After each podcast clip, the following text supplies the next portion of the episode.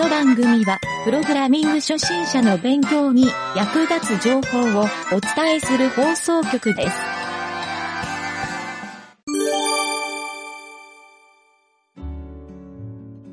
はい、どうも、ゆげたです。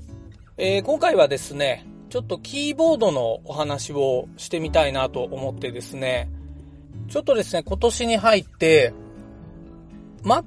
まあ通常僕、パソコンは MacBook Air 使ってるんですけど、その外付けのキーボードが欲しいなと思って、えー Mac Bridge っていうキーボード、まあ他にもいくつかキーボードガジェットを買ってみたんですよ。はい。その、えー外付けのガジェットを買って、えーいくつか試してみた時に、あの、いろいろとちょっと気づきがあったので、えーそのお話と、えーやっぱりまあ、プログラミングにキーボードって必要不可欠だな、ということと合わせて、今回、ちょっとその僕の気づきをお話ししてみたいなと思って、えーこのキーボードの話っていうテーマで、えーちょっとお届けしたいなと思っております。はい。まあそのですね、マジックブリッジっていうこのキーボードのガジェットは、実はあの、ちょっと僕やらかしちまった購入をしてる、えーところなんですけど、あの、写真でですね、Mac の純正のキーボードと、そのマジックトラックパッドっていう、あの、Apple が出している外付け用のトラックパッドですね。はい。ノート PC のあのトラックパッド部分の外付け版。まあもうちょっとサイズも大きくなるんですけど、はい。それがですね、あの、ドッキングした2つ横に並べたようなキーボードの写真が載ってたので、えー、ちょっと購入してみたところ、側だけ届くっていう、まあそれをですね、ブリッジさせるっていうガジェットというか、まあプラスチックのケースだったんですよ。はい。なので、まあ側だけ届いてもしょうがないので、結果的にあの Mac の純正の外付けキーボードとトラックパッドを購入してみたんですけど、その後ですね。はい。まあこれがですね、やっぱり Apple の純正のキーボードとトラックパッド、これはですね、今僕がいつも使ってる MacBook の外付けキーボードとしてはですね、まあすこぶる優秀で、まあ当たり前なんですけどね、あの、MacBook のキーボードと全く同じ触り心地になるなというのがですね、まあ今回分かったというか当たり前なんですよ、これが。当たり前なんだけど、なんでここに感動したかというと、あの別のちょっとガジェットも買ってみて、あの外付け用の、えっ、と、eWig っていうのかな？はい。えっ、と、なんかちょっと、いくつかメーカーもあるんですけど、あの、買ってみて、まあ、自分の家にもいくつか転がっていたのがあったので、まあ、USB のキーボードとか、そういうのを試してみたところ、やっぱり何か、あの、Apple 純正のキーボードじゃない違和感があるというか、まあ、いつも使ってる MacBook Air のキーボードと触り心地が違うっていうのがものすごい違和感があったんですよね。はい。まあ一つはトラックパッドの違和感っていうのはすごく大きくて、あの、僕が買った外付けガジェット用の、あの、持ち運びキーボードなんですかね、折りたたみができるやつなんですよ。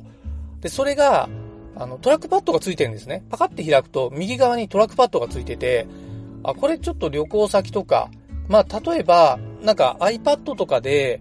えー打ち込むのに非常にいいかなと思ったんですけど、このトラックパッドが、あの、非常にですね、感度が悪いというか、やっぱり、アップルの純正のトラックパッドって、ものすごい多分 OS でコントロールされているなっていうのがよくわかる感じなんですよ。単純に、あの、触った座標をカーソルが動くっていう、それだけのものではないなっていうのが、ここで改めて気づかされたなという。はい。まあ、キーボードというか、これはトラックパッドの話なんですけど、まあ、それと合わせて、やっぱりキーボードの、その、キーのサイズ。はい。これが、あの、大きすぎてもちっちゃすぎてもダメっていう。まあ、指のサイズにもよると思うんですけど、まあ、おそらく多分標準的なのが、その MacBook Air とか、ああいうノート PC のキーボードのサイズって、すごく緻密に設計されているので、あの、ぴったりフィット感ありますよね。はい。ブラインドタッチをしても、あの、すごく違和感ないというか、はい。あんまり困らないなと思うんですけど、えーちょっと違うメーカーのキーボードを使ったら途端にですね、あの、ファンクションキーのサイズが違うとか、はい。あの、場所が微妙に違うだけで、ものすごい打ち込み速度が遅くなるっていう、まあ、そんな事態に陥ったっていうのがあってですね。やっぱり改めてキーボードってものすごいこう作業効率に影響するなっていう、はい、そこにですね、まあ、別に今気づいたわけではないんですけど、あの、ちょっとそういうですね、ガジェット選びでやっぱりアップル純正なのかなというふうに思い知らされた感じですね。はい。あの、やっぱりちょっとアップルの純正って高いじゃないですか。だから、ちょっと値段の安いのでいいのないかなって思ったのが、ちょっと最初の思考だったんですけど、はい。まあ、そもそもですね、ちょっとなんでキーボード、MacBook のこういうノート PC 使ってるのに、あの、キーボードついてるのにですよ、トラックパッドも。なんで外付けを買おうかと思ったかというとですね、あの、姿勢改善とかそういうのを考えてる人は皆さん聞いたことあると思うんですけど、あの、モニターパソコンのモニターありますよね。パソコンのモニターを水平にまっすぐ見ているときに、えー、キーボードの位置、そのノート PC であればキーボードの位置が、あの、そのモニターのすぐ下についてるじゃないですか。これを触ってると結構肩が凝ると思うんですよ。で、これはあの肘の角度を90度、手を下げて肘の角度90度にした位置にキーボードがあると一番いいっていう風に聞いたので、いわゆる一段ちょっと高くしたような、あの、まあ、簡易的にちょっと試すんであれば、段ボールの上に、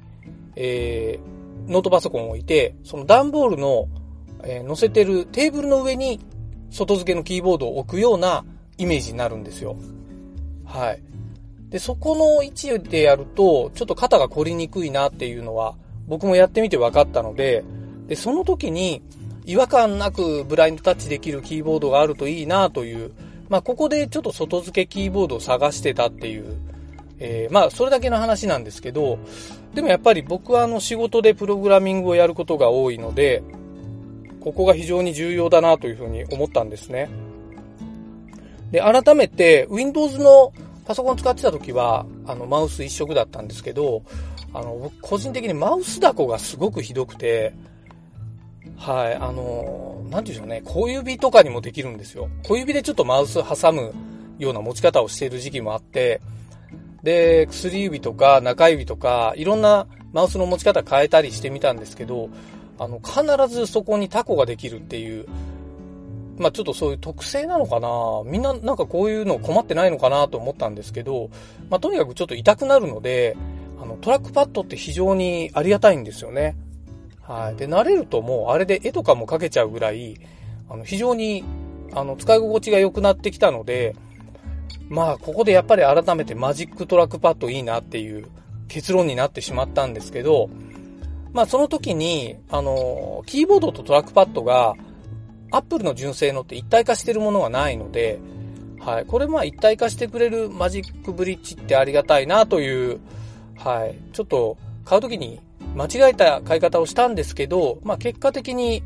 このツールまあ、まあまあいいかなと。お金は結構かかるかなと、値が張るんですけど、えー、まあそれをちょっと踏まえて、余裕がある人はぜひですね、試してみたいなと思ってみました。はい。まああとですね、ちょっとこのブラインドタッチ何度も言ってるんですけど、ブラインドタッチって、あの、結構課題に感じてる人も多いかと思うんですけど、あの、これはですね、やっぱりなんて言うんでしょうね。あの、ブラインドタッチできるかできないかってものすごい作業効率に差が出るので、僕はですね、ちょっと歯食いしばって練習してでも、ブラインドタッチのそういうですね、スキルを身につけた方がいいですよっていうのはですね、これ初心者限らず、上級者、中級者、はい、いろんなタイプのエンジニアの人、はい、キーボードをタイプする仕事、まあ、作家さんとかもそうですけど、まあ、そういう方はですね、必ず身につけた方がいいなというふうに思いました。はい。まあ、他にもですね、あの、キーボードでメジャーなところで言うと、ハッピーハッキングキーボードとか、はい、あと、最近ちょっと流行ってる自作系のキーボード、はい、ここら辺もですね、非常に興味があって、えー、まだちょっとこの辺は触ってないんですが、あの、ブラインドタッチとかですね、そこら辺を追求している人は、必ずこういうガジェットに手を出してるというところもわかるので、はい、作業効率の追求とか、そういうのも合わせてですね、えー、まあ、プログラミングの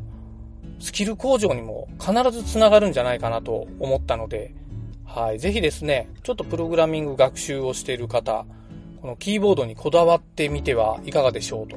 はい。ワンランク上のキーボードって、もしかしたら、プログラミングスキルもワンランク上がっちゃうかもよっていう、はい。そんな話を、ちょっと今回ザレ言でしてみました。はい。いろんなキーボードをもし使ってる人がいてですね、これいいよっていうあの、メーカーとか教えてもらえるのであれば、ぜひですね、お便りでもらえると、非常にですね、あの、僕としてもありがたいなと思いますんで、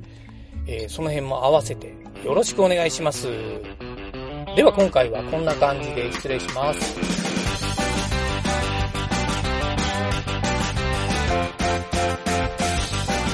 番組ホームページは https コロンスラッシュスラッシュ、ミント、ドット、マーク、スラッシュ、ラジオです。次回もまた聞いてくださいね。